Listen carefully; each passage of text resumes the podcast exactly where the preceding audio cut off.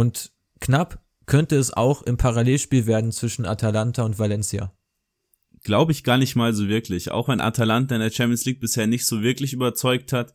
Aber wenn du ja vergleichst, was Valencia in der Liga spielt und was Atalanta in der Liga spielt, dann ist es für mich ja Klassenunterschied wäre bisschen zu hoch gegriffen, aber schon ja ein deutlicher Qualitätsunterschied. Und deswegen denke ich auch, dass Atalanta da weiterkommen wird am Ende.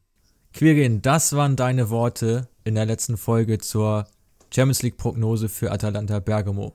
Kannst du jetzt schon hell sehen? Servus in den Süden. Moin Moin in den Norden. Ähm, nein, leider nicht. Vielleicht hilft mein ACE-Saft, den ich hier neben mir stehen habe, ähm, um meine Fähigkeit noch weiter zu verbessern. Aber ja, wie du schon gerade gesagt hast, Atalanta habe ich recht gut vorhergesehen. Aber für mich auch eigentlich keine große Überraschung, dass sie das Spiel recht deutlich gewonnen haben. Ja, das haben wir, haben wir festgestellt. Ich würde sagen, wir starten ganz gewöhnlich mit unserem Matchday-Update und beziehen uns erstmal auf die Partien vom Wochenende. Und zwar da gab es ja auch eine ziemlich deutliche Partie in der Bundesliga. Ja, zwei sogar. Da ist wieder einiges los gewesen dieses Wochenende. die Hertha geht 0 zu 5 gegen Köln unter. Wie ist das zu erklären? Ja, also ich glaube, damit hat auch kaum jemand gerechnet. Also, dass die Kölner sich jetzt ja echt gefangen haben unter Gistol, hat man schon feststellen können in den letzten Wochen. Aber dass sich Hertha da so, ja, unfassbar schlecht verkauft, vor eigenem Publikum komplett abschlachten lässt, hätte ich überhaupt nicht mit gerechnet. Ja, vor allem die Hertha hat ja auch 61% Ballbesitz. Ja, dementsprechend natürlich Köln 39 nur. Ähm, aber da sieht man auch wieder, Ballbesitz ist nicht alles. Die Kölner haben die, ja, man kann schon so, so einfach sagen, die groben Schnitzer in der Defensive der Hertha gnadenlos ausgenutzt. Genau, und Köln hat letztlich genau das Spiel durchgezogen, was Gisdol so auszeichnet, nämlich dieses Umschaltspiel, das Konterspiel. Du sprichst es an mit den Ballbesitzzahlen, war genau dasselbe, was ich mir hier auch so notiert hatte. Äh, das ist einfach genau das Kölner Spiel. Sie warten etwas ab, haben dann den Ballgewinn und gehen mit drei, vier Leuten wirklich energisch nach vorne. Und so sind ja auch einige der fünf Tore dann entstanden. Ähm, wo siehst, siehst du als äh, Schlüssel den Zugang von Marc Uth? Weil das kann man ja schon so ein bisschen auch an ihm festmachen, dass die Kölner jetzt so einen Aufschwung haben. Ja, Uth macht auf jeden Fall einen Unterschied. Der setzt da vorne die ganzen anderen Offensivspieler schon gut in Szene. Schlägt auch gute Standards, wie ich finde. Äh, für mich spielt aber auch ja, Gistol eine große Rolle, der konsequent auf viele junge Spieler setzt. Hat ja zuletzt Katterbach häufig spielen lassen, der ist jetzt leider verletzt. Aber gerade auch Ismail Jakobs, der gefällt mir echt richtig gut. Auch jetzt im Spiel 41% aller Offensivaktionen sind über ihn gelaufen, über seine linke Seite. Dagegen nur 23% über die andere Seite. Ähm, ja, der gefällt mir echt super. Hat schöne Flanken da vorne reingeschlagen. Cordoba hat die dann verwertet, natürlich auch unter gütiger Mithilfe von Karim Rekik, Jahrstein und Co. Aber muss man auch erstmal so spielen. Ja, und auch auf der anderen Seite tut sich jetzt ja Florian Kainze hervor. Den, der ist mir vorher immer so als ineffektiver Spieler aufgefallen. Also immer auch technisch gut, auch mal gute Ansätze gezeigt, aber letztlich kaum an Toren beteiligt. Und das scheint er jetzt ja so ein bisschen in den Griff bekommen zu haben. Der hat ja damals, ich glaube, für Rapid gespielt und hat da ja auch ziemlich viele Vorlagen äh, gegeben in der Saison, bevor er zu Werder Bremen gewechselt ist, wenn ich das noch recht erinnere. Ähm, also er hat wohl ein paar Jahre gebraucht, sich zu akklimatisieren in der Bundesliga, aber wird jetzt immer stärker. Ja, und vor allem Cordoba muss man natürlich hervorheben. Ich meine, Keins, Ismail Jakobs, Uth und, und so weiter machen schon eine super Arbeit, aber ja, Cordoba ist da vorne der Verwerter. Hat jetzt auch endlich mal wieder auswärts getroffen, dreimal sogar. Ja, absolut super. Dann kann man natürlich immer noch Terodde reinbringen, Modest, aber Cordoba, den ich vor ein paar Jahren da schon als Fehlzugang abgestempelt hatte, jetzt so langsam zahlt er wirklich zurück, was er damals gekostet hat. Ja, also es war ja auch eine extrem hohe Ablöse mit seinen, ich glaube, 17 Millionen Euro. Ähm, ja, war, glaube ich, lange ein Rucksack für ihn. Hat sich jetzt vielleicht ein bisschen davon befreien können. Aber ich glaube auch dieser Spielstil von Gisdol passt halt auch super zu ihm. Dieses frühe Anlaufen, dann Umschaltspiel, weniger auf Ballbesitz ausgelegt. Da kommen halt seine Stärken auch voll zur Geltung, dass er mal einen Ball festmacht und den, äh, die Bälle dann verteilt auf Außen. Aber auch nochmal ein paar Worte zum Gegner Hertha. Ähm, haben jetzt gespielt mit der Doppelspitze, die du ja auch schon gecallt hast vor einigen Wochen mit Kunja und Piontek, hat überhaupt nicht funktioniert, oder? Ja, wobei man den beiden auch nicht wirklich einen Vorwurf machen kann. Ähm, Chancen waren da, Chancen wurden aber nicht genutzt. Dementsprechend, ja, hinten dann die, die Fehler, die dann zur Niederlage geführt haben. Aber da muss man schon wirklich das Defensivspiel der einzelnen Akteure ein bisschen angreifen. Ähm, gerade bei dem einen Tor von Keins kurz vor Ende war es, glaube ich, das 4-0, wenn mich nicht alles täuscht. Vier Mann laufen auf einen Kölner, der liegt einfach quer und Kein steht allein vor dem Tor. Ja, auch das, auch das 3-0 als Jahrstellen sich den Ball da selbst reinschießt. Da ist einfach, ja, alles zueinander gekommen, was nicht zueinander gehört. Und so verliert man dann Spiel halt auch mal 5 zu 0. Obwohl, ja, Köln eigentlich nicht wirklich besser war in meinen Augen. War denn RB Leipzig besser? Da gab es auch ein 5 zu 0 auf Schalke. Ja, da sticht natürlich Christopher Nkunku hervor mit seinen vier Vorlagen. Du hast ihn ja nicht aufgestellt, dein Managerspiel wird dich nachträglich mit Sicherheit ärgern. Es ärgert mich enorm. Also ich habe mit dieser Leipziger Performance überhaupt nicht gerechnet. Also ich hätte es, dieses Spiel so auf 1 zu 0, 2 zu 0 geschätzt für Leipzig. Nicht mehr, nicht weniger. Aber dass sie da so auftrumpfen und die Chancen nutzen, ähm, das war schon wirklich beeindruckend, weil sie das in den letzten Wochen ja meistens nicht so gebracht haben. Jetzt auch in der Champions League nicht, darüber wollen wir nachher noch sprechen. Aber so diese Chancenverwertung bei Nagelsmann-Mannschaften waren eigentlich schon immer ein kritisches Thema. Ja, wobei man auch sagen muss, jetzt auch wieder 24 Schüsse für Leipzig. Daraus dann fünf Tore ist mit Sicherheit keine schlechte Chancenverwertung, aber ja, mit Sicherheit schon immer noch ein Problem, an dem weiterhin gearbeitet werden muss. Wer mir noch besonders aufgefallen ist, ist Angelino da auf seiner linken Seite.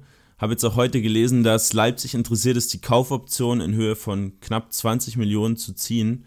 Der hat sich da hier wirklich super reingespielt ins Team. Absolut. Und ähm, Heizenberg dafür jetzt linker Innenverteidiger in der, in der Dreierkette. Angelino dafür mit viel Offensivdrang ausgestattet. Also wirklich ein, ja, letztlich ein super Transfer. Ich habe den ja, wir haben ihn ja beide nicht so hundertprozentig verstanden und auch eher als Backup gesehen aber der macht wirklich einen super Job und hat jetzt, ich denke mal, das wird jetzt auch für die nächsten Wochen noch die Konstellation sein, dass Heizenberg da eher innen verteidigt, weil er ja auch mit seinen 1,90 da die nötige Größe für mitbringt und dass Angelino dafür seinen Offensivdrang ausleben kann. Ja, wird natürlich dann interessant zu sehen, wenn dann Orban und Konate auch wieder da sind. Alter, was, ja. war der, was war das bitte? Das war der Reißverschluss von meinem Pulli. Achso. Wird langsam warm hier. Ja, wird natürlich. Wird hitzig. Wird natürlich interessant zu sehen sein, wie es dann weitergeht, wenn Konate und Orban wieder zurückkommen. Da die beiden ja auch eher diesen, diesen seitlichen Part in der Dreierkette gespielt haben, wenn sie denn gespielt haben. Ähm, Halzenberg und Klostermann. Klostermann wird dann wahrscheinlich wieder auf rechts rücken. Aber ja, gerade die linke Außenverteidiger oder ja, linker Mittelfeldspieler fast schon, der wird auf jeden Fall interessant ob dann der Halstenberg weiterhin spielt oder ob Angelino sich tatsächlich gegen ihn durchsetzen kann. Ja, bin ich auch mal gespannt. Ich könnte mir auch vorstellen, dass einer der beiden fitten Innenverteidiger dann den rechten Innenverteidiger gibt und Klostermann einfach wieder nach rechts rückt. Ähm, das wäre so das, was ich mir am ehesten im Moment vorstellen könnte, dass Angelino dann auch drin bleibt. Dass sie die Kaufoption ziehen, davon gehe ich jetzt inzwischen auch relativ stark aus. Ähm, scheint ja ganz gut reinzupassen, hat auch schon internationale Erfahrung, also ja, sehr guter Transfer. Ähm, wir wollen noch mal kurz auf den Abstiegskampf in der Bundesliga zu sprechen kommen. Ja, genau. Werder wieder verloren. 2 zu 0 gegen Dortmund. Sind da, denke ich, ganz gut rausgekommen aus dem Spiel ohne Klatsche. Ähm, aber gibt natürlich auch keine Punkte. Die Düsseldorfer 2 zu 0 gewonnen in Freiburg. Recht überraschend finde ich haben dann eine sehr starke erste Halbzeit gespielt, zweite Halbzeit ein bisschen nachgelassen, aber das Spiel dann trotzdem gezogen nach diesem ja, Sprint von Tommy über das ganze Feld und die Paderborner knapp verloren in der Allianz Arena. Genau, also gerade auch Düsseldorf fand ich etwas überraschend. Ähm, hätte schon mir vorstellen können, dass sie da punkten, aber gleich dreifach ist natürlich, ja, ein starkes Ausrufezeichen jetzt von Uwe Rösler. Ähm, haben sie auch dringend benötigt, machen das Ganze natürlich nochmal wieder enger und, und spannend. ja, ich bin mal echt gespannt, wie es da letztlich weitergeht. Paderborn, finde ich, hat ja auch echt einen guten Job gemacht in München. Bisschen unglücklich hinten raus dann auch noch das Gegentor bekommen. Also man hätte ihnen schon den Punkt gegönnt, oder? Ja, auf jeden Fall. Die Paderborner und die Düsseldorfer, die gefallen mir im Gegensatz zu Werder einfach, weil sie schön nach vorne spielen, auch mal so ein bisschen das Heil in der Offensive suchen und sich nicht einfach nur irgendwie versuchen hinten zu verbarrikadieren und dann mit ein, zwei Kontern versuchen irgendwie Tore zu erzielen, so wie es bei Werder der Fall ist, wo ich mich überhaupt frage, wie die nochmal irgendwann ein Tor schießen wollen. Haben wir jetzt seit ewigen Zeiten kein Tor selbst erzielt. Zwei Eigentore waren zwei, da, zwei dabei von, von Düsseldorf einmal und ein weiteres Spiel auch noch. Ähm, von Augsburg. Von Augsburg, danke. Aber ja, ist schon eine deutlich andere Ausgangssituation da in Paderborn und in Düsseldorf, finde ich. Die haben einfach so dieses, ja, ihre Situation verstanden, wobei ich bei Bremen immer noch das Gefühl habe, dass da so ein bisschen, ja, nicht die, Spiel die Spieler nicht genau wissen, was jetzt eigentlich Sache ist. Ja, durchaus möglich. Ähm, bei Düsseldorf will ich nochmal auf einen Spieler zu sprechen kommen, und zwar auf Kevin Stöger. Der wird ja vom Podcast Spieltagssieger Besieger, Grüße an dieser Stelle an Janni, wir haben auch schon mal geschrieben, immer total gehypt, weil er wohl unfassbar gut gepunktet hat und er war ja unbestritten auch in der letzten Saison für Düsseldorf der Antreiber im Mittelfeld.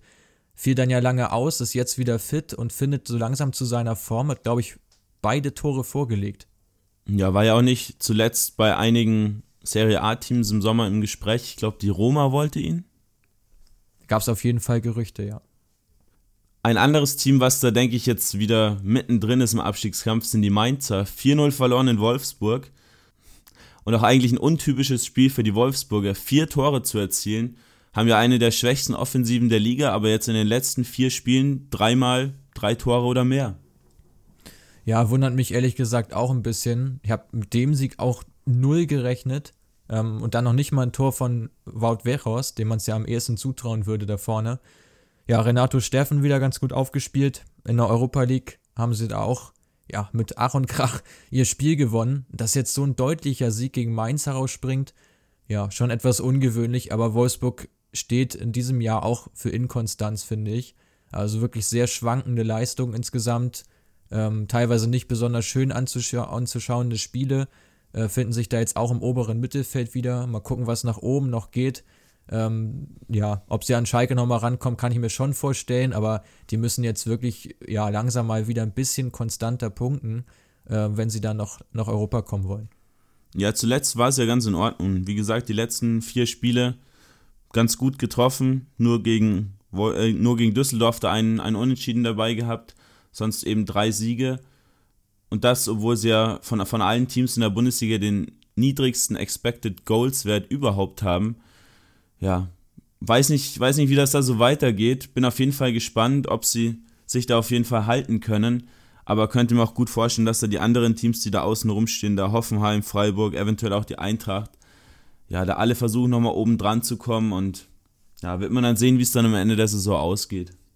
Bei Wolfsburg muss man ja auch sehen, wie sie dann die Doppelbelastung weiterhin Exakt, verkraften. Ja. Also das wird sicherlich auch noch eine Rolle spielen, wie weit sie in der Euroleague noch kommen. Lass uns kurz zum Hamburger Stadtderby kommen. Du als alter HSV-Sympathisant warst ja am Samstag nicht so gut drauf. Naja, ich habe das Spiel im TV gesehen. An dieser Stelle Glückwunsch an St. Pauli, ähm, auch an alle Fans. Äh, es war hochverdient, auch dass die Paulianer dieses Spiel da für sich entscheiden konnten. Beim HSV weiß ich nicht so ganz, ob sie die Situation schon begriffen haben, dass man gerade in solchen Spielen auch ein Zeichen setzen kann für den weiteren Verlauf der Saison, ähm, nochmal sich Schwung holen kann. Jetzt haben sie 1-1 in Hannover gespielt, äh, dort auch eher glücklich den Punkt geholt, gegen Pauli jetzt eine Niederlage. Jetzt als nächstes geht es nach Aue, was auch ein extrem unangenehmer Gegner ist. Also ich glaube, oben spitzt sich das wirklich zu, weil Bielefeld und Stuttgart im Moment deutlich konstanter punkten und auch viel souveräner äh, die Siege einfahren als die Hamburger. Also Heidenheim macht jetzt auch nochmal Druck.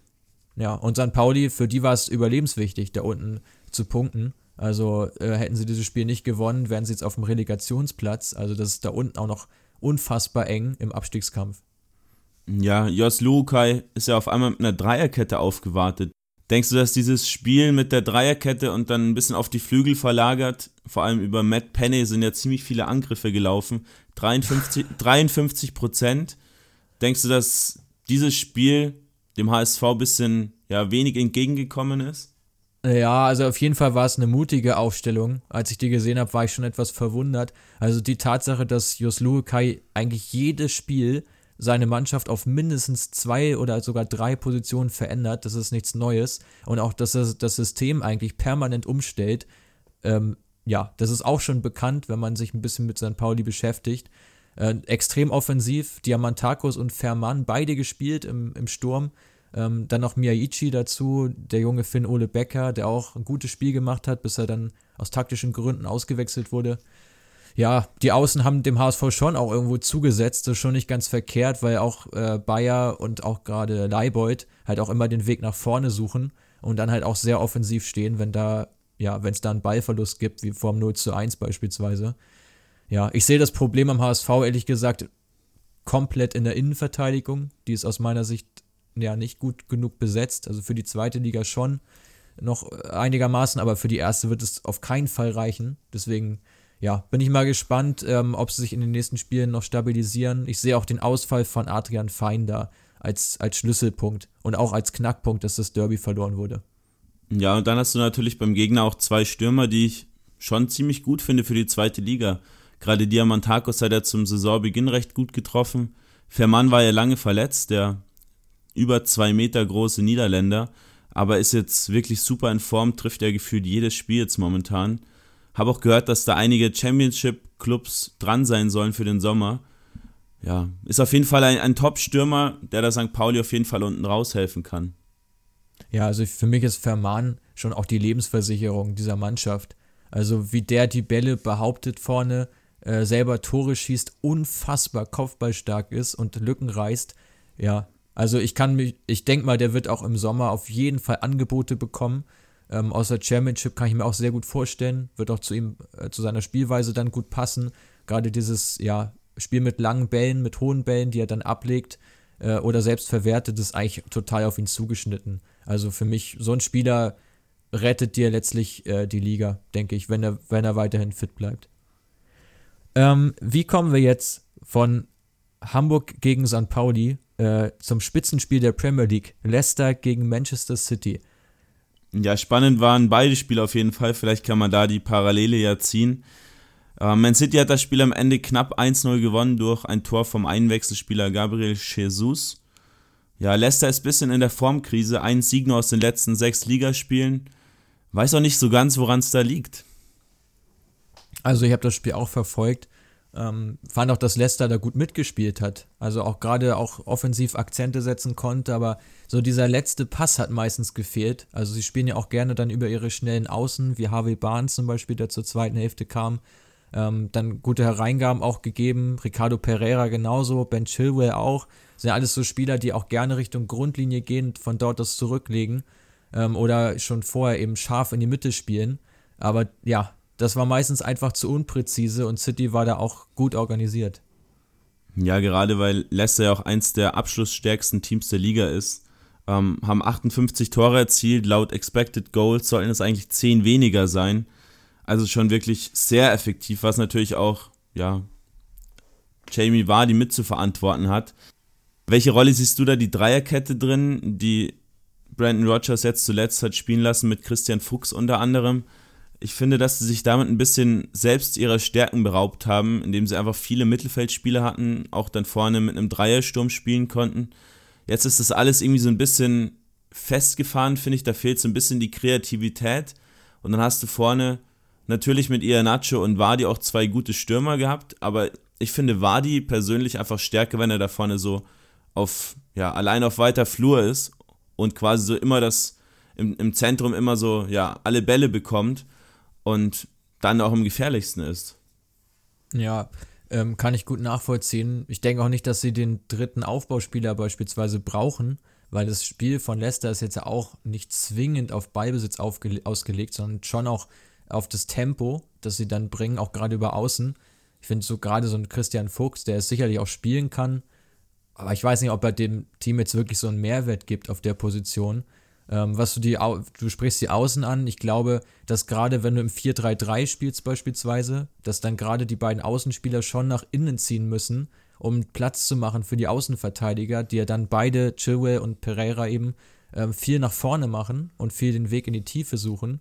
Und ich glaube, das hat Leicester dann auch so gefährlich gemacht, weil du dann im Prinzip mit schon mal mit fünf Spielern, wenn du so willst, angreifst, also wenn du die Außenverteidiger hinzuzählst, plus nochmal einen torgefährlichen Achter dazu. Das macht sie halt dann viel schwerer ausrechenbar als jetzt mit Dreierkette. Ja, gerade weil du dann eben auf jedem Flügel dann deine zwei Spieler hattest, die dann quasi miteinander spielen konnten, sich den Ball mal durchstecken, mit Hinterlaufen arbeiten konnten. Und jetzt hast du halt eigentlich auf Außen nur diesen einen Schienenspieler, sag ich mal, Chilwell, auf der anderen Seite Pereira. Und ja, ist dann natürlich auch nicht ganz so einfach, wenn du dann einen starken Gegenspieler hast, die Außenverteidiger von Man City, ähm, Walker, gut, Benjamin Mendy hat keinen besonders guten Abend erlebt, wurde danach auch von äh, Pep Guardiola ziemlich zusammengeschissen. Aber natürlich ist trotzdem was anderes, wenn du da 1 gegen 1 Duelle hast, anstatt eine 2 gegen 1 Überzahl. Auf jeden Fall. Leicester ist ja so das Überraschungsteam der Liga dieses Jahr. Ein anderes Team, was mich auch jedes Jahr wieder überrascht, ist der FC Burnley. 3-0 gewonnen gegen Bournemouth, die weiterhin ja, das, das Krisenteam der Liga sind. Stehen zwar immer noch nicht richtig weit unten drin, aber auch deutlich unter den Erwartungen, denke ich mal. 3 zu 0 am Ende. Ja, und sehr fragwürdige Entscheidung vom Videoschiedsrichter. Also da ging es zweimal um Handspiel ähm, zweimal wurde gegen Bournemouth entschieden und Tore wurden aberkannt. Das erste sehr, ja, sehr zweifelhaft. Und bei der zweiten Szene gab es eben vorher ein Handspiel im eigenen 16er. Und so wurde dann das Tor aberkannt, das regulär erzielt wurde, nach einem sehr schönen Konter übrigens. Äh, und es wurde auf Elfmeter entschieden. Und dann stand es 2-0 statt 1-1. Hat das Spiel natürlich maßgeblich beeinflusst. Ja, ist schon eine bittere Saison für die Cherries. Äh, auch so, so ein Spiel passt da wieder gut rein. Also sie sind da wirklich arg gefährdet. Auch gerade, ja, das, das kommt dann eben so dazu. Wenn du im Abstiegskampf drin hängst, ähm, dann werden solche Sachen eben gegen dich entschieden. Ja, Burnley damit nur noch drei Punkte vom europäischen Wettbewerb entfernt. Haben da ja auch letztes Jahr, wenn mich nicht alles täuscht, schon mal in der Qualifikation der Euroleague mitgewirkt. Ähm, ja, wie gesagt, drei Punkte auf den europäischen Wettbewerb. Der Rückstand, da gastiert momentan Tottenham auf diesem Tabellenplatz, auf Platz 6. Die haben 2 zu 1 verloren gegen Chelsea. Da gab es auch eine ziemlich fragwürdige Entscheidung des Videoschiedsrichters, nachdem Lo Celso da das Bein des Gegenspielers quasi durchgetreten hat, aber dafür nicht mehr gelb gesehen hat, sondern das Ganze einfach, ja, nach Videoüberprüfung einfach weiterlaufen gelassen wurde ja, echt ziemlich überraschend, was da in England immer so gepfiffen wird mit diesen Videoschiris. In Deutschland haben sie es halt so einigermaßen im Griff, finde ich, aber in England ist es teilweise schon ein bisschen suspekt. Ja, es gibt auch kein richtiges Maß, finde ich. Auch gerade so diese ja, überharten Fouls oder auch teilweise Tätlichkeiten werden irgendwie verkannt oder anders eingeschätzt. Ich weiß es nicht genau. Ja, ist schon sehr diskutabel. Ähm, zum Spiele, zum Spiel, ja, José Mourinho schon wieder ein Spiel verloren, war auch kein unwichtiges. Tottenham hätte nochmal an Chelsea jetzt auch ranspringen können. Richtung Champions League haben sich jetzt eher weiter entfernt wieder.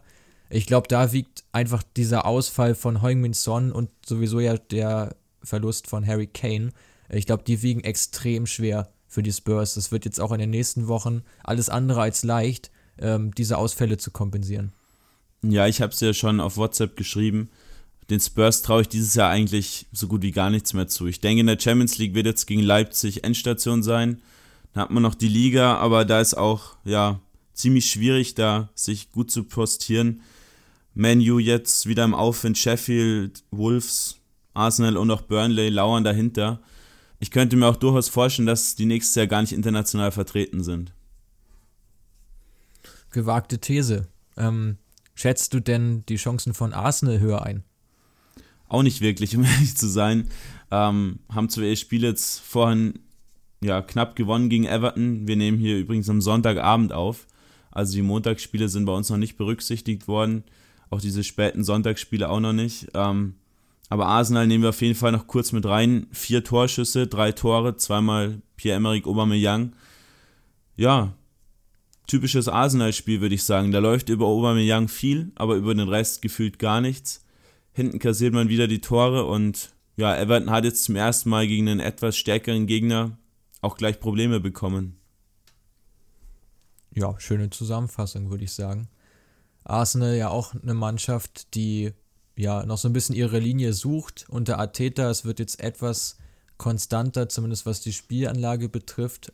Ähm, trotzdem, ja, ist schon ein bunter, eine bunte Mischung aus ja eigentlich mittelmäßigen Spielern, Jugendspielern und Topstars. Also davon sind auch nicht mehr, nicht mehr so viele da, wie, wie es mal waren, aber es gibt noch welche. Ähm, ja, bin auch mal gespannt, ob sie da nochmal oben anstößen, anstoßen kommen, aber ich halte generell ja von Mikel Arteta sehr viel, dass er da noch mit der Mannschaft ein bisschen was erreichen kann und die Platzierung noch verbessern kann. Wagen wir einen Sprung von der Premier League in La Liga. Dort gab es die Show von Lionel Messi. Ja, wurde ja zuletzt ein bisschen kritisiert, nachdem er vier Spiele in Folge nicht getroffen hat. Dann hat er direkt mal vier Tore gegen Elber erzielt, auch einen schönen lumpenreinen Hattrick in der ersten Hälfte. Und dann kam auch noch Martin Brathwaite rein und hat zwei Tore aufgelegt. Genau, der Neuzugang, der jetzt über die Emergency-Regel verpflichtet wurde von CD Leganes. Gab es ja auch viele Diskussionen drüber, wir haben es schon mal angesprochen. Hier am besten die letzte Folge unseres Podcasts nochmal anhören, wenn ihr dazu was wissen wollt. Ja, ähm, Barca hat sich ganz gut verkauft, Braithwaite ganz gut eingefügt. Wer sich immer noch nicht so richtig eingefügt hat, ist für mich Griesmann. Da gab es auch eine schöne Szene in den Highlights, wie Messi recht uneigennützig nochmal rüberlegt und Griesmann sich den Ball erstmal auf den linken Fuß legen muss. In der Zwischenzeit kommt ein Verteidiger dazwischen, grätscht den Ball ab Ball landet dann dummerweise aus Leganes Sicht, äh, aus Elbar Sicht wieder bei Messi, der schiebt dann ein. Aber es war so eine symptomatische äh, Szene für Griezmann bei Barca, fand ich. Ja, ich finde auch, dass der da absolut nicht, ja, ob er nicht reinpasst, ist die eine Frage, aber auf jeden Fall hat er sich noch nicht eingefunden.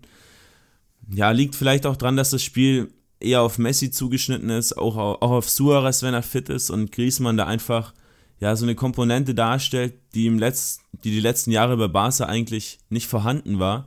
Dieser ja, eher Konterstürmer. Und es passt natürlich auch nicht wirklich zu dem Spiel von Barca. Ja, bekommt ziemlich viele Spielminuten, weiß auch nicht so ganz, warum er dann auch dieses Zusammenspiel mit Messi nicht, nicht besser verwerten kann. Weiß auch gar nicht, viele Saisontore hat er auch noch nicht erzielt, wenn mich nicht alles täuscht.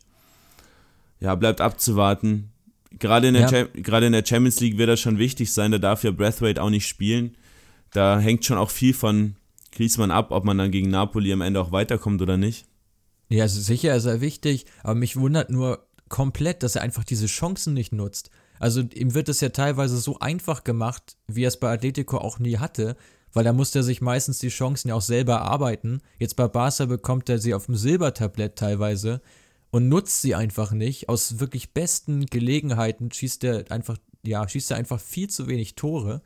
Ähm, auch wenn mal, das eine oder andere ist ja sicherlich dabei, aber auch da, ähm, glaube ich, ist einfach noch so viel Luft nach oben, die du einfach locker mal mitnehmen kannst, wie diese Szene jetzt auch gerade von mir beschrieben. Sechs Meter vom Tor, zentrale Position, kannst du die Ecke aussuchen. Ja, wenn du das aber mit rechts dann nicht kannst, dann weiß ich nicht. Also ich fände ich einfach auch arrogant, dann da nochmal sich den Ball auf einen anderen Fuß zu legen. Die Zeit hast du einfach nicht. Ja. Ich gehe da auch ein bisschen kritisch mit ihm ins Gericht, weil ich meine, er ist halt auch wirklich nicht mehr Anfang 20, sondern wirklich schon ein gestandener Profi. Und da warte ich eigentlich schon, dass er jetzt bei Barcelona da einfach viel mehr Impact hat auf das Spiel. Ja, interessante These auf jeden Fall. Griesmann ist mir auch so ein bisschen als Fremdkörper ja, vorgekommen, aber jetzt interessant, dass du es mal ansprichst. Äh, muss man auf jeden Fall abwarten, wie sich das weiterentwickelt. 23 Spiele in der Liga, 8 Tore, 4 Assists. Ja, ungefähr zwei Schüssen pro Spiel ist jetzt auch wirklich nicht die Welt. Ja, bleibt abzuwarten, vor allem wenn dann Suarez wieder da ist, Dembele in der neuen Saison wieder fit wird. Auch mit dem Sommertransfermarkt, inwiefern er der nächste überhaupt noch eine Rolle spielt. Ja, inwiefern spielt denn der Trainer Rubi noch eine Rolle bei Betis Sevilla? Ja, ich glaube, der könnte bald weg sein vom Fenster. Ähm, ist er vor der Saison von Espanyol gekommen, konnte dann auch schön seinen Borja Iglesias mitnehmen, sein Torjäger vom Dienst. Aber ja, funktioniert bei Betis einfach absolut nicht. Ich kann auch nicht so ganz erklären, woran es liegt. Es sind häufig individuelle Fehler einfach in der Abwehr. Torwart Robles ist auch nicht unbeteiligt daran. Paul Lopez ist ja vor der Saison zur Roma gegangen, der Schlussmann. Aber jetzt ja 40 Gegentore schon. Der drittschlechteste Wert in der Liga. Die Offensive läuft eigentlich ganz gut, da zieht man auch oft mal Tore. Ja, aber hinten ist einfach das Problem, denke ich. Jetzt auch wieder drei Gegentreffer gegen Aufsteiger Mallorca. Ähm, und da würde ich gerne nochmal kurz auf einen ganz interessanten Spieler zu sprechen kommen, nämlich Takefusa Kubo, der jetzt ein Tor erzielen konnte und sogar eine Vorlage gegeben hat. Das ist ja das Supertalent von Real Madrid, der im Moment ausgeliehen ist an die Mallorquiner. Ja, Kubo, du sprichst ihn an, hat ein schönes Tor gemacht, wobei da auch ja, Robles nicht ganz unbeteiligt war daran. Ähm, eine Vorlage auch auf Ante Budimir, den werden vielleicht einige Bundesliga- oder Zweitliga-Fans noch aus St. Pauli kennen. Ähm, ja, haben so Mallorca zu einem Auswärtspunkt verholfen. War übrigens erst der zweite Punkt, den Mallorca dieses Jahr auswärts erzielen konnte. Das war auch der erste Auswärtssieg von St. Pauli in dieser Saison. Das nur mal am Rande. Ähm, um die europäischen Plätze spielen ja Real Sociedad und Valencia, also zwei Vereine im direkten Duell. Und da konnte sich dann La Real deutlich durchsetzen. Ja, über die haben wir ja zuletzt schon mal gesprochen, haben dann auch wieder mit ihren ganzen jungen Talenten vorne gewirbelt. Valencia hat wahrscheinlich immer noch unter, dieser, unter diesem Durchschütteln von Atalanta unter der Woche gelitten. Da wurden sie wirklich extrem auseinandergenommen, wie ich auch schon prognostiziert hatte. Ähm, ja, man hatte das Gefühl, dass die im Kopf immer noch bei dem Spiel in der Verarbeitung wären. Aber auswärts, ja, in den letzten Wochen wirklich extrem schwach Valencia fangen sich viele Gegentore.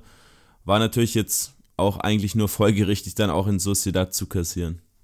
Ja, 0 zu 3 der Endstand dort. Ja, du sprichst es an. Jetzt schon zum wiederholten Male wirklich eine deutliche Auswärtsniederlage. Ähm, weiß auch nicht, wo da jetzt der große Unterschied ist, weil zu Hause präsentieren sie sich ja deutlich besser.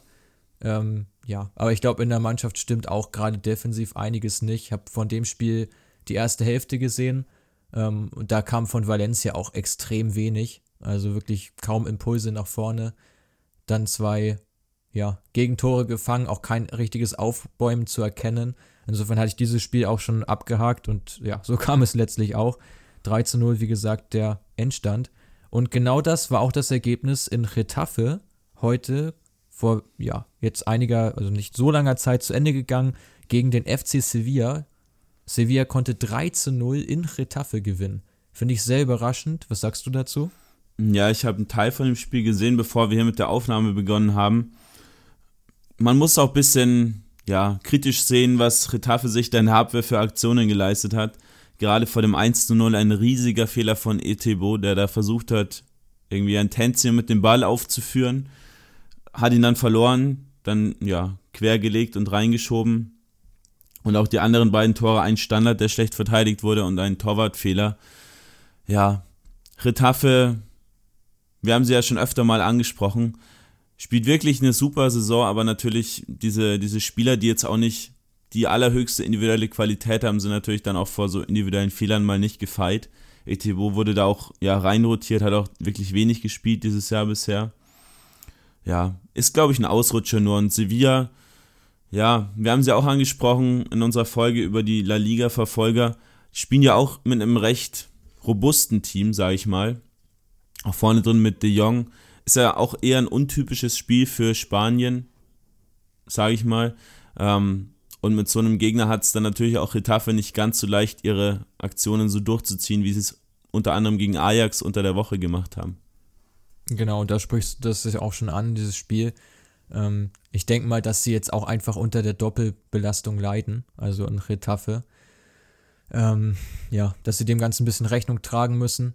Ähm, mit, dem, mit dem Kader, der doch ja auch recht schmal besetzt ist, dann, dass man so ein Spiel ja, vielleicht auch mal nicht bei 100% bist, muss man ihnen einfach zugestehen. Ich finde, bisher haben sie halt eine Riesensaison gespielt, trotz der ganzen, ja, Mehrbelastung. Hätte ich ihnen gar nicht so zugetraut. Insofern, ja, es scheint ein Ausrutscher zu sein. Für Sevilla hast du jetzt auch schon kurz angesprochen. Umso bitterer eigentlich, dass sie das Heimspiel gegen den ja immer noch Tabellenletzten Espanyol letzte Woche nicht gewinnen konnten. Denn sonst hätten sie jetzt, sich jetzt auch schon einen kleinen Vorsprung ähm, vor Platz 5 herausspielen können. Und so sind es weiterhin nur zwei Punkte. Es bleibt sehr eng und spannend. Und spannend geht es auch an der Tabellenspitze zu. Und damit wollen wir das Matchday-Update auch abschließen. Real Madrid hat gepatzt in Levante. Ja, das Spiel habe ich mir tatsächlich sogar ganz angeschaut. Levante ist immer mal wieder für eine Überraschung gut, haben auch einen recht interessanten Kader, wie ich finde. Haben jetzt nach Barcelona in der Saison auch Real in ihrem Heimstadion geschlagen. Levante ja, ja ein kleiner Stadtteil von Valencia, für die, die es nicht wissen. Ähm, und ein schönes Tor von Morales, den bestimmt einige hier von Ultimate Team kennen, ähm, hat dann ja die Niederlage für Real besiegelt.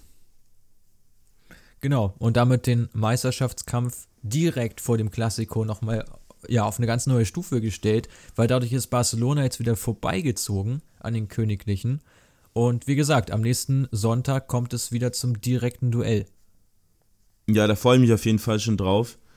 Muss man mal abwarten, wie das dann ausgeht. Eden Hazard hat sich ja das Wadenbein gebrochen in dem Spiel jetzt.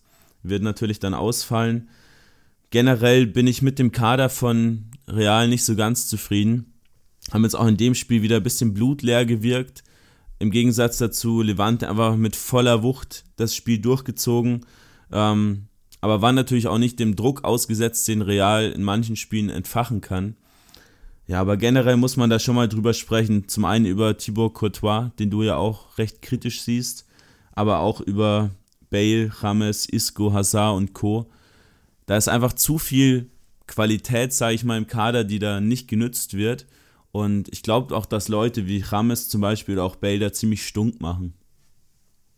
Ja, also Courtois habe ich, da habe ich nicht verstanden, warum er die Hände noch teilweise zurückzieht beim Treffer von Morales. Also er ist ja eigentlich gar nicht richtig hingegangen, wenn er da stehen bleibt, sich groß macht, kann er den Ball vielleicht über die Latte lenken. War auch ein starker Schuss, ohne jede Frage, aber mir hat die Reaktion da ehrlich gesagt wenig gefallen. Und dann sprichst du den Kader an. Ich meine, es ist eigentlich fast immer noch exakt die Mannschaft, die zweimal in Folge Champions League-Sieger wurde. Ähm, dreimal vielleicht sogar. Täte, dreimal, dreimal sogar, Entschuldigung. Ähm, ich glaube, da täte einfach so eine Blutauffrischung schon nochmal gut. Also ich glaube, ein größerer Umbruch steht eigentlich schon bevor ähm, bei Real Madrid, weil ja, man sieht ja jetzt auch wieder das Spiel gegen Vigo zu Hause, auch nur ein Unentschieden äh, geholt und jetzt hast du dir innerhalb von zwei Spieltagen halt den Vorsprung komplett zunichte gemacht und hast wieder zwei Punkte Rückstand auf Barca. Ja, und die werden sich jetzt auch ein bisschen ins Fäustchen lachen. Ähm, ja, also total unerwartete Ausrutscher, finde ich. Ja, absolut. Ähm, eine Sache möchte ich noch kurz zur holländischen Liga sagen.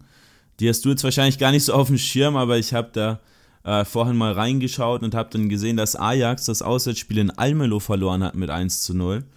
Ähm, ob, obwohl sie 26 Torschüsse abgefeuert haben. Ähm, ja, am Ende dann doch verloren. Alkmaar hat im Gegenzug in Zwolle gewonnen und ist jetzt nur noch drei Punkte hinter Ajax an der Tabellenspitze. Ich habe gerade überlegt, ob bei Almelo nicht noch ein Deutscher spielt, aber das ich glaube, Janis Das spielen eigentlich nur Deutsche. aber die sind alle zu. Hier Alex, hier. Schau dir, Alex mal den, schau dir mal den Kader an. Das ist. Das spielt. Dieser Kiyombo Zorglu, der das kommt spielt, auch hier Das von. spielt Alexander Merkel, Kiyomozoglu, Chibora kam daher, Blaswig, Rossmann, genau. Sebastian Jakubiak, das sind eigentlich nur Deutsche. Genau, und ähm, ihr habt uns ja auch über Facebook ein Feedback zu Ajax geschrieben. Und zwar sollen wir uns ja auch mal ein bisschen näher mit der, mit der Liga und insbesondere mit der Arbeit von Ajax Amsterdam beschaffen, äh, beschäftigen. Und damit werden wir uns in den nächsten Wochen sicherlich mal auseinandersetzen. Schließen wir das Matchday-Update an dieser Stelle ab und kümmern uns um ein aktuelles Thema.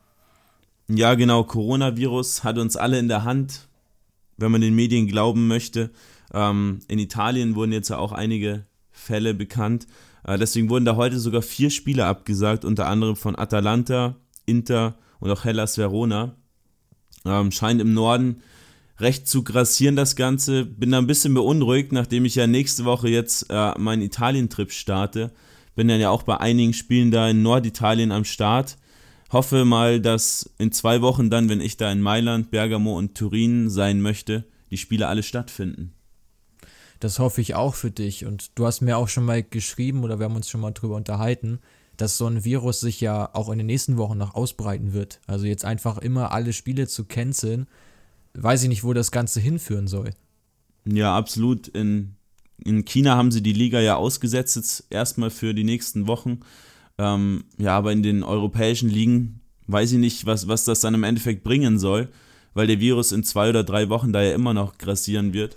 Und ja, man hat natürlich auch die EM dann im Nacken, ähm, die man da natürlich dann auch einhalten muss, die ganzen Rahmentermine. Und dann fällt es natürlich auch bei Teams wie jetzt Atalanta oder Inter auch nicht ganz einfach, dann mit diesen Zwei- oder Dreifachbelastungen dann da irgendwelche Ersatztermine zu finden. Hinzu kommt ja noch so die psychologische Sicht, auch gerade jetzt aus Inter-Sicht, dass er die Konkurrenz gespielt hat. Beide haben gewonnen und ähm, Inter ist jetzt im Prinzip ja auch schon in der Pflicht. Wenn sie ihr Nachholspiel haben, wissen sie genau, es muss ein Sieg her, weil ansonsten verlieren sie den, den Abstand oder wird der, der Rückstand zu den zu den äh, ersten beiden Plätzen eben noch größer. Äh, ich glaube, das ist auch nicht ganz zu unterschätzen. Das ist ein ja, blöder Nebeneffekt jetzt, auch ja, ein bisschen ärgerlich einfach. Aber ich hoffe auch, dass die Serie A da jetzt den regulären Spielbetrieb wieder ja, aufrechterhält, weil ich meine, die Leute sind ja letztlich auch auf der Straße unterwegs und anstecken kann man sich da sicherlich auch. Also ja, sehe ich auch kritisch. Ähm, wir möchten nochmal kurz einen kleinen Rückblick auf die Champions League und Europa League Partien der letzten Woche richten. Ähm, einige der Spiele sind ja wirklich ausgegangen, wie wir sie auch angesagt hatten. Bisschen überrascht waren wir beide von dem Atletico Heimsieg gegen Liverpool. Ja, Atletico einfach gnadenlos effektiv mit diesem einen Torschuss gefühlt, dann auch getroffen. Ja, wird man mal sehen, wie das Rückspiel dann ausgeht in Liverpool. Denke, da wird Atletico den Bus extrem parken. Aber die anderen Spiele verliefen ja eigentlich, ja, wie angesagt quasi. Deswegen würde ich gleich mal sagen, lass uns in die nächste Woche der Champions League springen. Genau. Und da fangen wir mal an mit der Partie zwischen dem SSC Neapel und dem FC Barcelona. Ich bin gespannt, aber ich glaube zu wissen, was für ein Spiel wir da erleben würden. Und zwar denke ich, dass die Mannschaft von Gennaro Gattuso da extrem aggressiv in das Spiel reingehen wird. Ich glaube, da wird es viel um Zweikämpfe gehen. So Leute wie Diego Demme oder auch Alan, falls er jetzt mit seinen disziplinarischen Verfehlungen mal, mal wieder in die Spur gekommen ist. Aber auch so ein Zielinski beispielsweise, die erwarte ich da in der Startelf. Und ich denke mal, die werden Barca da ja ordentlich auf die Füße treten. Gerade im Mittelfeld, denke ich, wird es da wirklich auf die Zweikämpfe ankommen. Ja, ich denke, man kann es ein bisschen vergleichen mit den Champions League-Partien gegen Liverpool. Die hat ja Neapel auch schon recht aggressiv bestritten und hat der Liverpool gar nicht so richtig ins Spiel kommen lassen. Hab, haben dann ja auch, ähm, glaube ich, sogar ein oder zweimal gewonnen gegen Liverpool in diesem Jahr, letztes Jahr ja auf jeden Fall auch. Ähm, ja, bleibt abzuwarten, wie es dann am Ende läuft. Barca ist jetzt auch nicht gerade in guter Verfassung, gewinnt zwar ihre Ligaspiele, aber das ist natürlich jetzt auch nicht unbedingt ein Gradmesser. Und für Neapel geht es in der Saison eigentlich um nicht mehr sonderlich viel. Deswegen denke ich, dass der Fokus extrem auf die Champions League gelegt wird. Gerade weil man da auch nochmal ein Highlight setzen kann. Also ich denke mal, dass viele Leute da draußen, wahrscheinlich auch welche unter euch, stark davon ausgehen, dass es da ein lockeres 3-0 für Barca gibt. Der Meinung bin ich nicht. Ich, ich kann mir zwar vorstellen, dass Barca da gewinnt, ich bin mir aber relativ sicher, dass es ein, ein enges Spiel wird. Ähm, dass Neapel da alles versuchen wird, alles reinwerfen wird und sich da auch mal dann zusammenreißt. Hinten haben sie sich ja jetzt etwas stabilisiert, ähm, stehen, stehen insgesamt jetzt besser. Ähm, nach vorne, denke ich, wird auch was möglich sein. Barca jetzt in der Liga ja auch, wenn man jetzt vom letzten Wochenende mal absieht, auch immer mal mit Wacklern unterwegs und gerade nach Standards, denke ich, kann da was gehen. Ja, also ich denke mal, Barca, ja, sehe ich da nicht so hoch favorisiert jetzt im Hinspiel. Ja, ich denke auch, dass das auf jeden Fall über zwei Spiele interessant sein wird. Ähnlich wie Chelsea gegen Bayern, wo wahrscheinlich auch viele davon ausgehen werden, dass Bayern da nicht sonderlich große Probleme damit haben wird. Kann auch durchaus passieren, weil Chelsea extrem inkonstant ist, wie ich finde. Ähm, aber trotzdem vermute ich da auch ja, zwei recht knappe Spiele. Muss man natürlich sehen, wie, wie, ja, wie stark Chelsea dann defensiv steht. Da haben sie schon ihre bisschen ihre Problemchen. Ähm, ja, wird natürlich dann auf Lewandowski und auf Gnabry vor allem ankommen, das dann auszunutzen. Also ich denke, dass die Bayern da schon im Hinspiel ein Zeichen setzen werden. Also ich bin mir da relativ sicher, dass sie schon das Hinspiel gewinnen. Ähm, auswärts, in welcher Höhe muss man dann, muss man dann mal sehen, aber ich denke mal, die werden auf jeden Fall ihre zwei bis drei Tore dort machen. Ich traue Chelsea jetzt nicht so wahnsinnig viel zu. Ähm, denke schon, dass es auch eine ja, solide Mannschaft ist, die auch, die auch sicherlich ihre Qualitäten hat, aber sie haben auch viele junge Spieler insgesamt dabei. Dazu einige, die ja auch nicht zum absoluten Top-Niveau gehören, sondern eher so eine Kategorie drunter, also internationale Klasse, aber kein Spitzenniveau. Und ich sehe einfach dann nicht, dass sie in der Verteidigung da das Mittel finden, um die Bayern-Akteure zu bremsen. Und ich glaube, dass Bayern vom Kopf her auch schon in Chelsea ist, also in London ist, weil das gegen Paderborn war eigentlich schon eine, ja, keine übliche Leistung für die Bayern. Ich glaube, dass das schon stark im Hinterkopf ist und dass sie sich da enorm fokussieren werden. Denkst du, dass die Torwartdiskussion bei Chelsea da eine Rolle spielen wird? Caballero jetzt momentan als Nummer 1 gesetzt. Arisa Balaga ja unter anderem wegen ja ein paar Verfehlungen mit, mit ähm, dem ehemaligen Trainer Maurizio Sarri und jetzt auch wegen Leistungsgründen erstmal auf der Bank gelandet. Vorne Giroud, Abraham weiß man nicht genau, wer starten wird. Ich denke, dass die zwei Positionen, also der Mittelsturm und auch der Torwart, da schon ja auch eine gewaltige Rolle spielen werden bei Chelsea. Ja, mit Sicherheit. Also Caballero denke ich auch nicht, dass er noch äh, das Niveau hat, in so einem Spiel wirklich eine Glanzleistung zu zeigen, weil die werden sie brauchen, gerade in der Defensive, wenn sie ja die Null halten wollen, was ja schon das Ziel sein sollte, wenn du zu Hause spielst im, im Hinspiel. Das, ja, ich kann es mir eigentlich nicht vorstellen. Und mit Arisa Balaga finde ich es auch etwas merkwürdig. Du zahlst so wahnsinnig viel Geld für den Torwart, setzt ihn jetzt auf die Bank. Ja, keine Ahnung, wo das hinführen soll, ob sie ihn im Sommer wieder verkaufen wollen, aber da werden sie auch ein deutliches Minus machen, denke ich. Weil der war auch letztlich deutlich überbewertet, also viel zu viel ähm, ähm, über Marktwert bezahlt auf der Position. Ja, ist ja häufig das Problem, wenn du da von diesen baskischen Vereinen Spieler wegholst, dass die direkt mal mehr kosten. Ähm, und war auch zu dem Zeitpunkt, als wir einen Torwart gebraucht haben, schon auch einer der wenigen, den man hätte bekommen können. Wobei ich mich da schon frage, ob man da nicht vielleicht nochmal 20, 30 Millionen mehr hätte auf den Tisch legen sollen und versuchen, zum Beispiel einen Jan Oblak zu verpflichten. Gut, äh, ja, es ist, ist, im Nachhinein natürlich auch äh, ganz gut zu sagen. Ich denke mal, sie haben sich wahrscheinlich bei Kepa nochmal eine Entwicklung gewünscht, dass er jetzt innerhalb der nächsten zwei bis drei Jahre das Niveau erreicht, das Courtois hatte, äh, bevor er gegangen ist. Ähm, ja, ist jetzt nicht eingetreten. Oblak sicherlich Spitzenklasse, aber klar, er ist nochmal deutlich mehr Geld auch bezahlen müssen. Weiß man auch nicht, ob er den Wechsel gemacht hätte. Ist alles ein bisschen konjunktiv in der ganzen Geschichte. Aber wollen wir nochmal auf die Partie zurückkommen? Was denkst du, wer setzt sich am Ende durch? Also auch noch, wir haben jetzt bei Neapel und Barca auch noch kein Urteil gefällt. Also kannst du mal beide Team, äh, beide Spiele nochmal ähm, einen Tipp abgeben. Ja, am Ende denke ich, dass die Favoriten sich schon durchsetzen werden. Also Barca, Bayern ähm, bei Barca wird es wahrscheinlich eher knapper. Bei Bayern, ja, wie du schon gesagt hast, wird es schon auf das erste Spiel drauf ankommen, wenn Chelsea da ja wieder den Erwartungen doch vielleicht die Null hält oder nur ein Tor kassiert, kann es da schon auch noch spannend werden, aber ich denke, dass bei beiden Partien der Favorit, also Barca und Bayern, weiterkommen.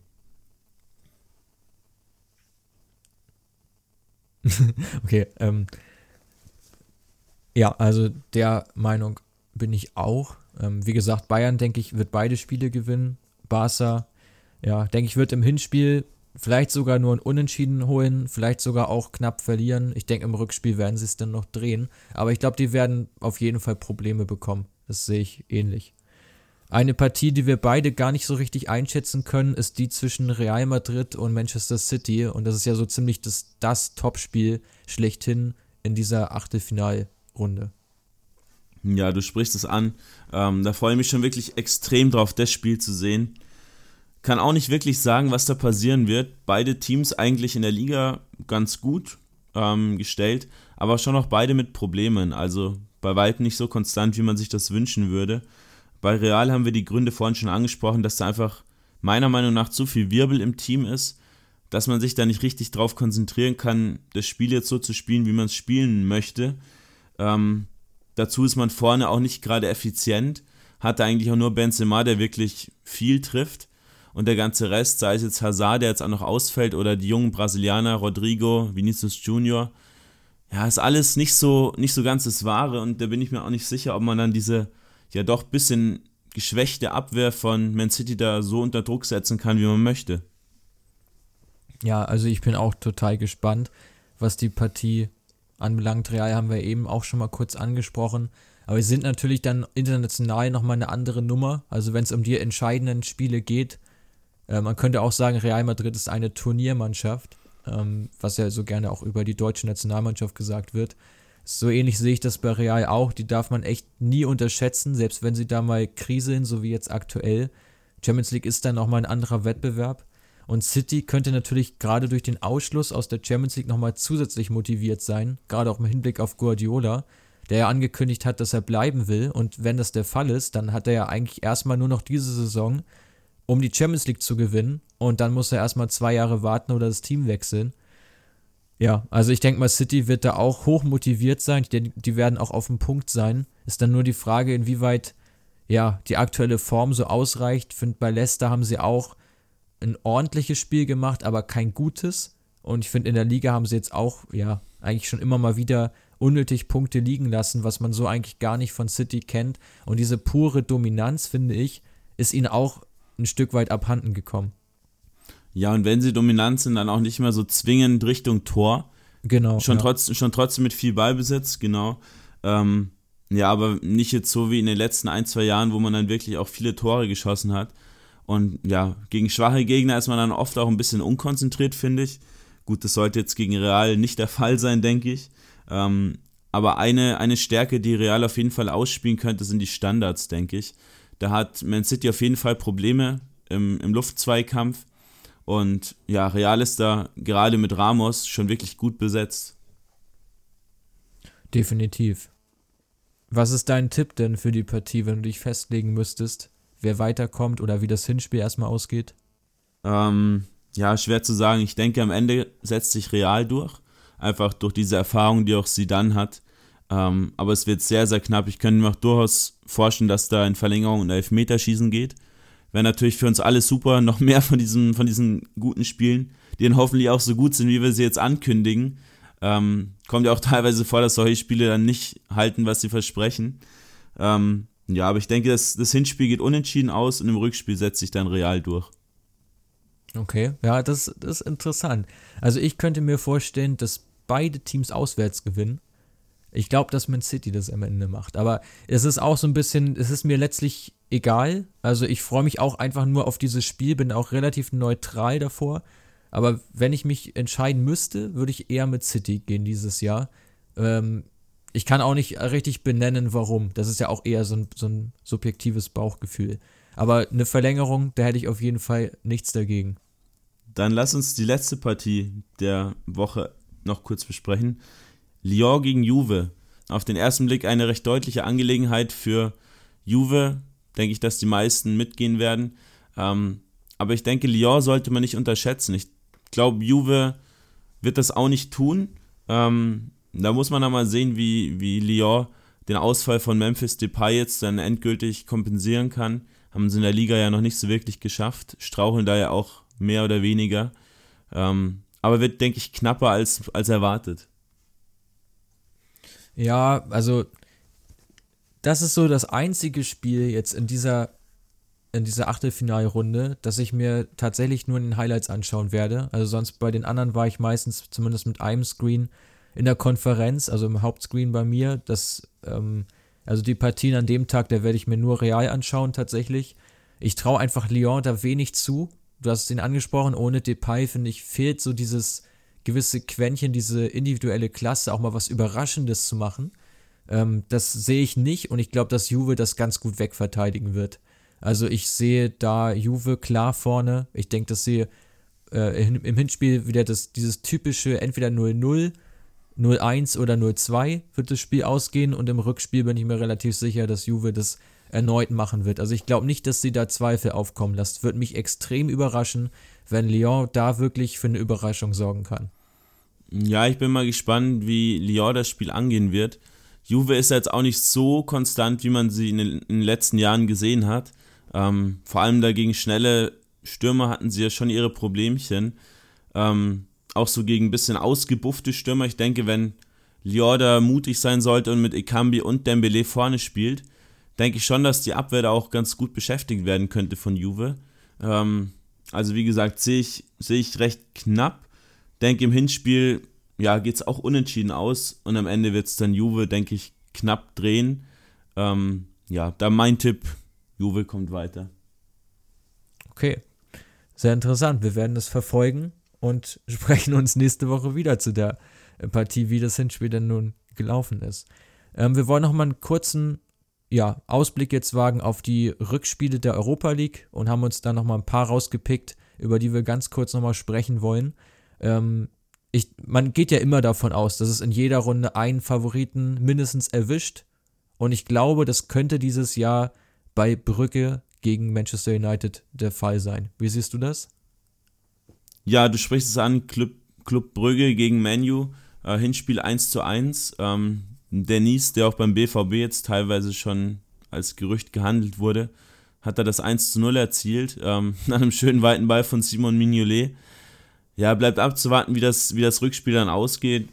Man United, ja, nicht wirklich souverän die ganze Zeit schon. Ich finde, dass die, ja, auch so ein, so ein Fußballspiel, da würde ich nie irgendwie Geld drauf setzen, weil die jedes Spiel auch verlieren können.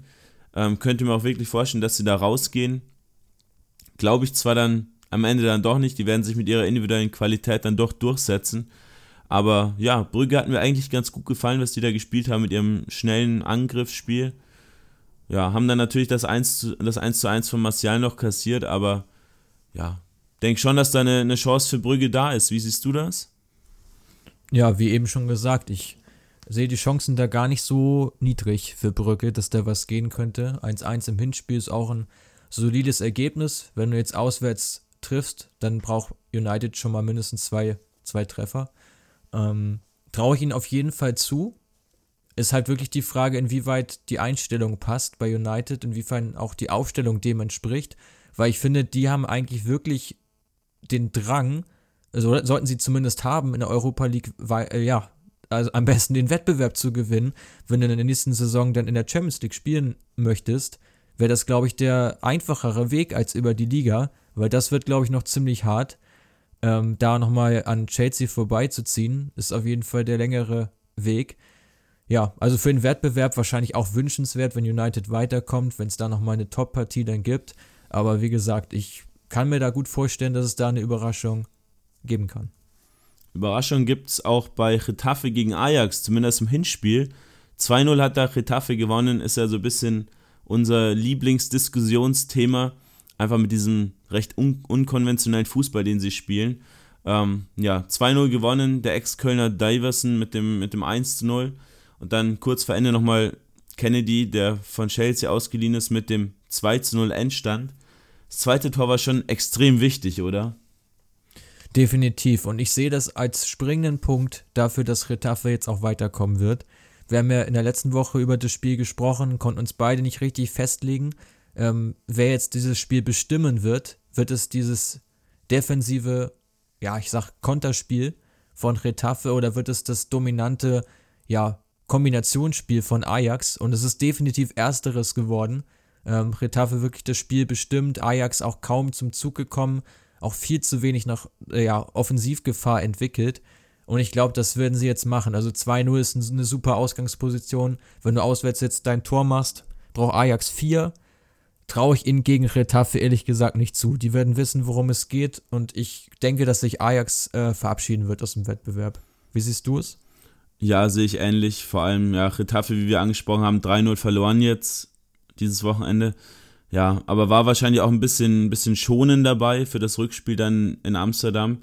War auch fast die gleiche Startelf heute. Ja, war wieder ein typisches Retafe-Spiel, das Hinspiel. 35% Ballbesitz, aber trotzdem 11 Torschüsse. Ajax keinen Schuss aufs Tor. Und das von einem Team, das letztes Jahr im Champions League Halbfinale stand. Ist jetzt auch nicht mehr so viel über von dem Team, aber schon noch einige Spieler und zumindest auch die Spielphilosophie. Aber ja, Getafe hat das wirklich super ausgenutzt, einfach diese körperliche Überlegenheit auch und mit ihren Spielern, ja, die einfach alle Abläufe des Mitspielers kennen, dann am Ende ja auch verdient gewonnen und denke auch, dass die dann da weiterkommen werden, wie du gesagt hast, ein Tor reicht. Dann braucht Ajax vier und die werden sie garantiert nicht schießen. Könnte mir schon vorstellen, dass Ajax das Spiel auch gewinnt, vielleicht 2-1 oder auch 3-1, aber ja, ich denke, es wird unentschieden ausgehen, das Rückspiel, und dann ist Retafe weiter und das auch hoch verdient. Unentschieden im Hinspiel gab es zwischen Alkmaar und Linz. Und da hast du ja einen Spieler mir vorher noch an oder rausgesucht. Deswegen hätte der Hashtag StatsDare mit Bezug auf Statistiken ähm, von, vom Lask, der aus deiner Sicht da ja einen ganz überraschenden Wert hat. Und letztlich war es genau dieser Mann, der dann das 1 zu, das 1 zu 0? Das 1 zu 0, ja. Der dann das 1 zu 0 vorbereitet hat. Führ Ja. gerne weiter aus. Ja, Gernot Trauner, für die, die uns auf Facebook und auf Instagram folgen, könnt auch gerne da nochmal die Statistiken nachlesen. Da habe ich auch einen Post über ihn verfasst. Die, die uns nicht folgen, am besten jetzt sofort diese App hier schließen und uns folgen, damit ihr auch solche interessanten Statistiken immer ja, up to date habt. Ja, Gernot Trauner, einer der kopfballstärksten Spieler Europas fast schon, ist nur 1,83 groß, aber gewinnt knapp 8 Kopfbälle pro Spiel. Ähm, ist wirklich ein überragender Wert. Der zweitbeste in seinem Team hat knapp über zwei Kopfbälle pro Spiel. Ähm, ja, Trauner über 50 Kopfbälle gewonnen in der Europa League in fünf Spielen in der Gruppenphase. Jetzt kamen nochmal einige hinzu, hat dann auch schön den langen Einwurf verlängert und am langen Pfosten hat dann sein Mitspieler eingeschoben. Hat dann am Ende nur zum 1 zu 1 gereicht auf einem rechten Rübenacker, aber ja, ist trotzdem eine gute Ausgangssituation für den Lask, wobei ich mir da trotzdem nicht sicher bin, ob sie da in die nächste Runde einziehen können. Ja, du hast jetzt Trauner ein bisschen charakterisiert. Seine Körpergröße finde ich dabei so interessant. Also der Kopfballspezialist Trauner mit 1,83, richtig? Ja, genau, ha- habe ich glaube ich sogar gerade schon gesagt, bin mir jetzt aber bin mir, bin mir aber nicht sicher, aber genau 1,83 groß, ähm, Kapitän und Innenverteidiger. Ähm, hatte ich auch gar nicht so richtig auf dem Schirm, aber beim Durchwühlen der Statistiken ist er mir sofort ins Auge gesprungen. Ja, auf jeden Fall super interessant. Ähm, Ja, ich finde es auch extrem ungewöhnlich, weil der Mann muss ja eine enorme Sprungkraft haben. Man hat es beim, beim Tor ein bisschen sehen können, aber fand ich auf jeden Fall interessant, dass solche Daten eben auch aussagekräftig sind und letztlich auch zu Toren führen. Ähm, du hast das Spiel jetzt schon mal angesprochen. Ich sehe die Chancen vom Lask gar nicht so schlecht. Also ich habe die ehrlich gesagt nie so richtig auf dem Schirm gehabt, aber jetzt in Österreich sind sie da ganz vorne dabei. In der Euroleague spielen sie gut mit haben jetzt keine schlechte Ausgangssituation. Ich bin da auch stark davon ausgegangen, dass Alkmaar das, das machen wird, mit ihrer doch recht jungen, wilden Mannschaft, dass sie da ordentlich Druck machen werden zu Hause. War nicht der Fall. Ähm, also ich sehe die Chancen gar nicht so schlecht für Österreich, dass sie drin bleiben, weil Salzburg wird sich ja wohl verabschieden aus dem Wettbewerb, wenn man das Hinspiel da richtig deutet. Und dann ist Linz auf einmal noch eine Runde weiter. Ich, ich kann es mir vorstellen. Ja, möglich auf jeden Fall. Äh, Die jungen Wilden bei Alkmaar, du hast ja angesprochen, Idrissi, Stengs, Boadou. Ähm, ja, hinten der, der große Tön Kopmenes. Ähm, ist auf jeden Fall eine sehr, sehr interessante Truppe dabei bei AZ. Könnte mir auch wirklich vorstellen, dass das Spiel in die Verlängerung geht oder auch Elfmeterschießen, es einfach extrem ausgeglichen ist. Ähm, ja, sprechen wir dann nächste Woche, würde ich sagen. Genau. Wir gehen jetzt in die Nachspielzeit, weil mein Bananensaft ist alle. Und äh, ich muss mich jetzt echt ranhalten hier. Wir wollen noch mal kurz auf Arsenal eingehen. Die haben 1-0 gewonnen in Piräus. Ähm, auch ziemlich unverdient, wie ich finde, weil Piräus da doch, ja, zumindest wirkte es so in der Goalzone von The Zone. Äh, an dieser Stelle keine Werbung natürlich. Ähm, dass Olympiakos da schon eher das Spiel gemacht hat. Ja, die Statistiken sprechen ein bisschen dagegen, war ungefähr 50-50 der Ballbesitz, 11 zu 12 Torschüsse pro Arsenal. Ähm, ja, ziemlich ausgeglichen, 85 zu 86 Prozent erfolgreiches Passspiel. War natürlich jetzt auch für Arsenal ein sehr, sehr schwieriges Auswärtsspiel. Die sind ja generell nicht so auf der Höhe momentan. Ähm, und wenn du dann noch da in, diesen, in dieser Hölle fast schon da bei Olympiakos spielen musst, da spielt wahrscheinlich kein Spieler gerne auswärts. Ähm, dann trotzdem mit einem 1 zu 0 rauszugehen, ist wahrscheinlich ja das Beste, was man so erreichen kann. Und zu Hause werden sie das dann auch, ja, denke ich, locker gewinnen. Ein Spieler, der mir wieder mal ins Auge gestoßen ist, ist Bukayo Saka. Genau, der Mann, der so ein bisschen diesen Arsenal Davis verkörpert. Also, die haben sie jetzt ja auch umfunktioniert, eigentlich ja ein offensiver Außenbahnspieler, spielt im Moment Linksverteidiger bei Arsenal, auf, auch aufgrund der verletzten Situation. Ähm, bei Arsenal ja Kolasinac und Tierney verletzt auf genau. der Position. Insofern, ja, muss da jemand aushelfen und er macht seine Sache wirklich extrem gut. Ist mit seinen 18 Jahren jetzt da unterwegs, auch ziemlich schmächtig insgesamt, nur 65 Kilogramm wiegt der Saka bei einer auch relativ geringen Körpergröße. Also ja, schon beachtlich, wie er da eben Gas geben kann, aber ist natürlich gerade gegen so einen Gegner wie Piräus mit schnellen, wuseligen ja, Außenbahnspielern eigentlich auch genau das richtige Mittel und da kann sich Arteta auch bestätigt sehen jetzt. Ja, fünf Vorlagen jetzt schon in der Europa League dieses Jahr. Gefällt mir echt wirklich gut. Hat jetzt auch das goldene Tor von Lacazette dann vorbereitet am Ende. Ähm, ja, denkst du, dass Arsenal da weiterkommt?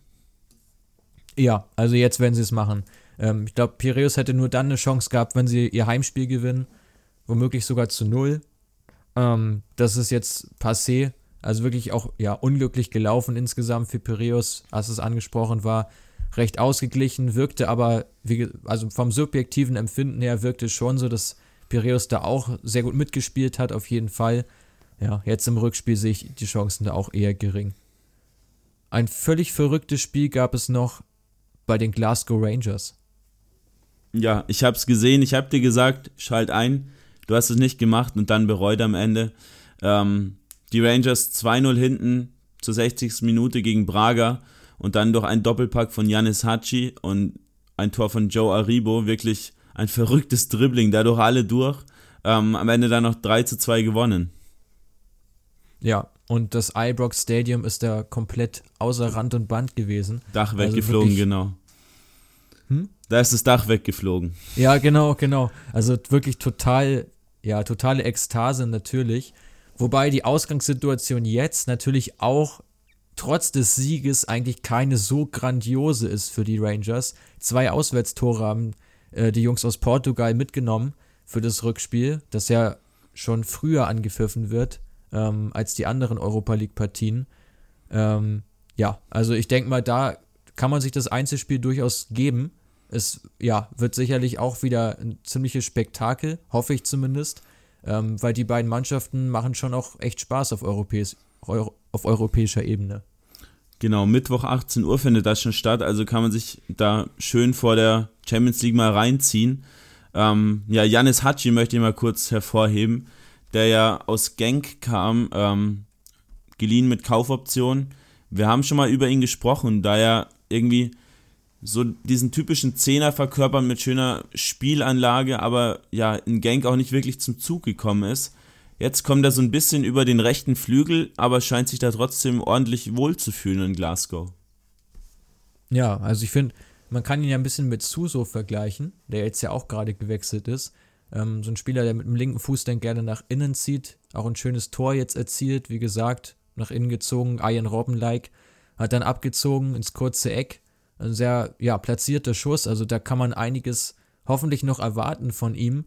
Ich glaube, so gerade diese Generation im Moment Spielmacher ist, glaube ich, echt ein schwieriges Thema, weil viele Mannschaften einfach mit einer Achterposition spielen und dafür ist er dann wahrscheinlich wieder zu schmächtig, zu defensiv schwach.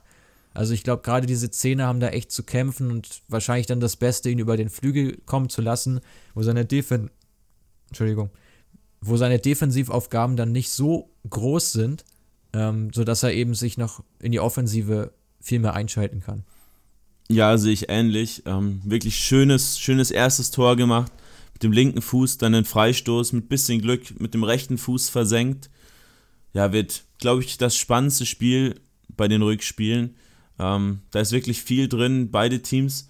Ja, auch wirklich mit vielen spielstarken Spielern, was man jetzt bei den Rangers gar nicht so erwarten würde.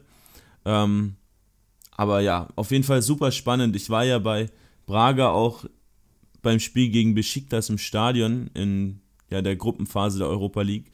Ist jetzt nicht so wirklich ein Hexenkessel, aber schon auch unangenehm dort zu spielen, weil Braga da einfach ziemlich heimstark ist. Jetzt auch mit, mit dem Run, den wir auch schon angesprochen hatten, gegen die Top-Teams in Portugal wirklich gut drauf ist momentan und einfach, ja, und auch ziemlich druckvoll einfach dann spielt und vorne dann die Tore erzwingt.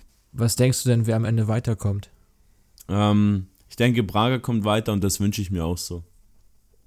Schönes Statement von dir. Kurz und bündig.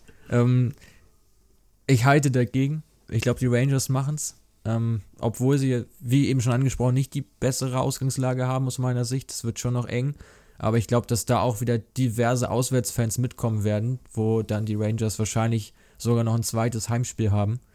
Ja, bin sehr gespannt. Ich werde mir, werd mir das Spiel auch auf jeden Fall angucken. Ähm, und hoffe, ja, wirklich, dass wir da noch einen schönen Abend erleben werden.